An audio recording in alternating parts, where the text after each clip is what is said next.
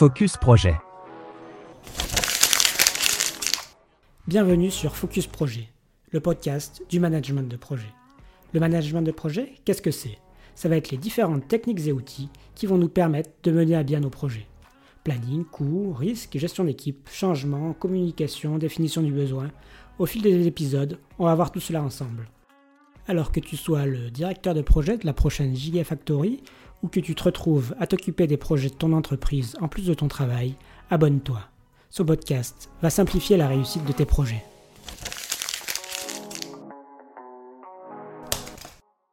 Pour ce premier épisode de Focus Projet, je vous propose d'aborder ensemble une question qui revient régulièrement. Quel niveau de détail doit-on mettre dans le planning de son projet? Pour commencer, revenons à la théorie. Si l'on se réfère au PMBOK, il faut détailler son planning suffisamment pour être capable de planifier, gérer et maîtriser le travail à réaliser. Vous me direz, c'est bien gentil, mais ça ne nous aide pas beaucoup. On va donc voir ensemble quelques conseils supplémentaires pour savoir quel niveau de détail mettre dans son planning. Je commencerai par dire que d'une manière générale, je pense que l'on a tendance à vouloir trop détailler son planning projet, moi y compris d'ailleurs. La question qu'il faut essayer de se poser pour cela, c'est à quoi vont servir les détails que l'on ajoute? Est-il utile de les faire apparaître ou non? Si votre planning comporte de nombreuses tâches d'un jour ou deux, c'est sûrement que vous êtes allé trop loin dans le niveau de détail. De manière générale, il va falloir éviter les tâches trop courtes. Un point à retenir, c'est que le planning du projet, ce n'est pas là où vous allez organiser votre semaine de travail. Dans le planning du projet, l'idée n'est pas de vous dire lundi je travaille sur la tâche A, mardi je passe sur la B et mercredi je reviens sur la A. Le but du planning du projet va être de voir les grandes lignes et comment le projet va se dérouler. Comment les tâches et les livrables vont s'enchaîner on peut être tenté de tout prévoir à l'avance, de se dire que l'on va planifier tout ce que l'on a réalisé nous et nos équipes de manière précise et détaillée. Mais ce n'est pas forcément une bonne chose. Il va y avoir d'autres outils plus efficaces qui vont permettre d'organiser ce travail. Il n'est pas forcément judicieux de mettre ces informations dans l'échéancier du projet, représenté généralement par un diagramme de Gantt. Quel problème va-t-on rencontrer si notre planning est trop précis? Tout d'abord, cela va nous prendre beaucoup de temps. Au plus on va mettre de détails, au plus cela va nous prendre du temps pour mettre en place le planning. Et par la suite, c'est encore pire, cela va nous prendre encore plus de temps pour le suivre. Ensuite, un planning trop détaillé ne va pas être forcément réaliste. Cela va être plus difficile de prendre en compte les aléas qui peuvent se produire. On risque soit de multiplier les marges, soit au contraire de les oublier. Pour finir, lorsqu'on suit un planning très précis, ce dernier ne va pas forcément faire remonter les bonnes informations on peut se retrouver avec des décalages de planning qui ne vont pas forcément poser de problème. On n'a pas fini la tâche A le jour prévu, mais on a avancé la tâche B et la tâche C. Dans la réalité, il peut s'avérer que ce ne soit pas un problème si on réalise la tâche A un peu plus tard. On peut donc facilement avoir des écarts qui vont apparaître. Ils peuvent donner l'impression qu'on prend du retard, alors qu'en réalité, ce n'est pas forcément le cas. A l'inverse, comme on va avoir beaucoup d'activités et de détails, Lorsqu'un élément avec une contrainte de date précise ou des impacts importants se décale, il peut être noyé dans la masse d'informations.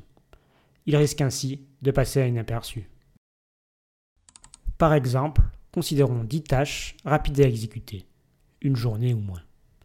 Parmi celles-ci, 9 tâches peuvent être faites à peu près n'importe quand sur une plage de 3 semaines. Par contre, la dixième, du fait de contraintes extérieures, doit forcément être réalisé à une date précise. Si on insère 10 lignes pour les 10 tâches d'une journée et qu'on les répartit sur euh, la, période de 3 semaines, la tâche qui doit être réalisée précisément un jour va passer inaperçue au milieu des 9 autres. Si par contre, on ajoute une ligne pour la réalisation des 9 tâches sur une durée de 3 semaines, puis la dixième tâche sur le jour précis où il est nécessaire de la réaliser, avec une seconde ligne, il y aura beaucoup moins de risques de rater cette échéance. Dans la pratique, comment arriver à avoir le bon niveau de détail dans son planning? Tout d'abord, commencer de manière macroscopique. Il est souvent plus facile de commencer avec la trame principale du planning. Démarrer avec les différentes séquences de travail nécessaires. Par la suite, et au fur et à mesure des besoins que l'on va rencontrer pour construire notre planning, on rentrera dans le détail. Par exemple, si on veut faire construire une maison, on va avoir une première phase pour euh, l'acquisition du terrain, ensuite la construction de la maison en tant que telle, pour finir par le déménagement par exemple. À partir de là, on peut détailler pour la construction les fondations, les murs, le toit, etc. Deuxièmement, bien identifier les dépendances.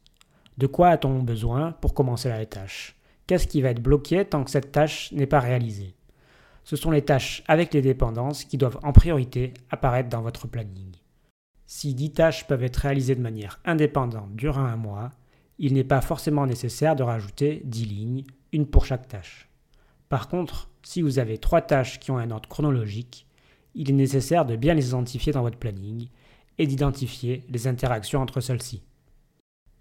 Pour reprendre l'exemple de la construction de notre maison, on va avoir besoin de réaliser les fondations pour pouvoir ensuite construire les murs. Sans les murs, on ne pourra pas réaliser le toit on a bien une séquence claire avec des dépendances.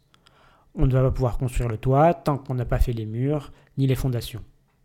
Vous devez faire apparaître cela dans votre planning. Trouvez les éléments qui vont avoir des interactions entre eux, identifiez-les et faites-les apparaître. Troisième point, ne pas confondre le temps nécessaire pour réaliser le travail avec le temps disponible pour le réaliser. D'un côté, c'est la charge de travail. Pour écrire un article de journal, ça va me prendre une journée.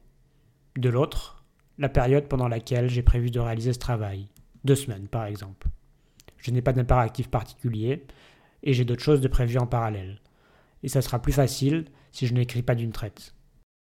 La durée des tâches dans votre planning doit correspondre à la période pendant laquelle vous avez prévu de réaliser le travail, pas à la charge de travail.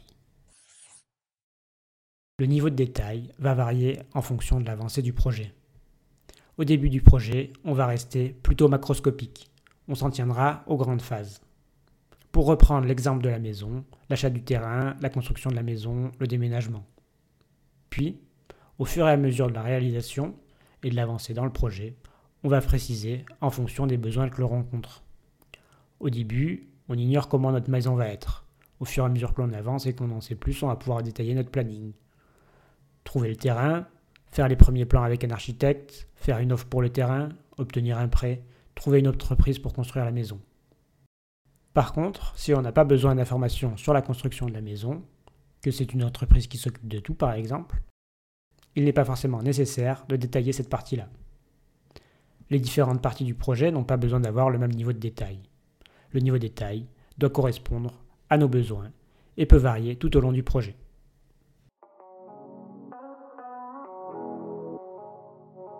Pour conclure, un petit récapitulatif. Notre problématique. Quel niveau de détail mettre dans son planning? Tout d'abord, ne pas mettre trop de détails, c'est souvent ce qu'on a tendance à faire. Deuxièmement, ne pas confondre le planning du projet et l'organisation de votre travail ou de celui de votre équipe. Il y a des méthodes plus efficaces pour organiser le travail que de tout mettre dans le planning du projet. Certaines choses peuvent être intégrées, mais il est généralement préférable d'utiliser d'autres outils. Ensuite, commencer de manière macroscopique, puis entrer dans le détail au fur et à mesure de l'avancement du projet. Quatrièmement, quand on en entre dans le détail, bien identifier les dépendances et les interactions entre les différents livrables et tâches. C'est cela qui est important. Pour finir, ne confondez pas la durée nécessaire pour réaliser le travail et le temps que l'on a pour réellement le réaliser, la charge et la période de réalisation. Voilà, c'est tout pour aujourd'hui. J'espère que ces quelques conseils vont vous aider. Si vous en avez d'autres, je serais ravi que vous m'en fassiez part sur LinkedIn. Je suis aussi curieux de connaître les autres problématiques que vous pouvez rencontrer lorsque vous réalisez un planning. Ce sera l'occasion de les aborder dans un prochain épisode peut-être. Cet épisode vous a plu? Vous souhaitez en apprendre plus sur le management de projet? Abonnez-vous à Focus Projet et mettez 5 étoiles sur Apple Podcasts.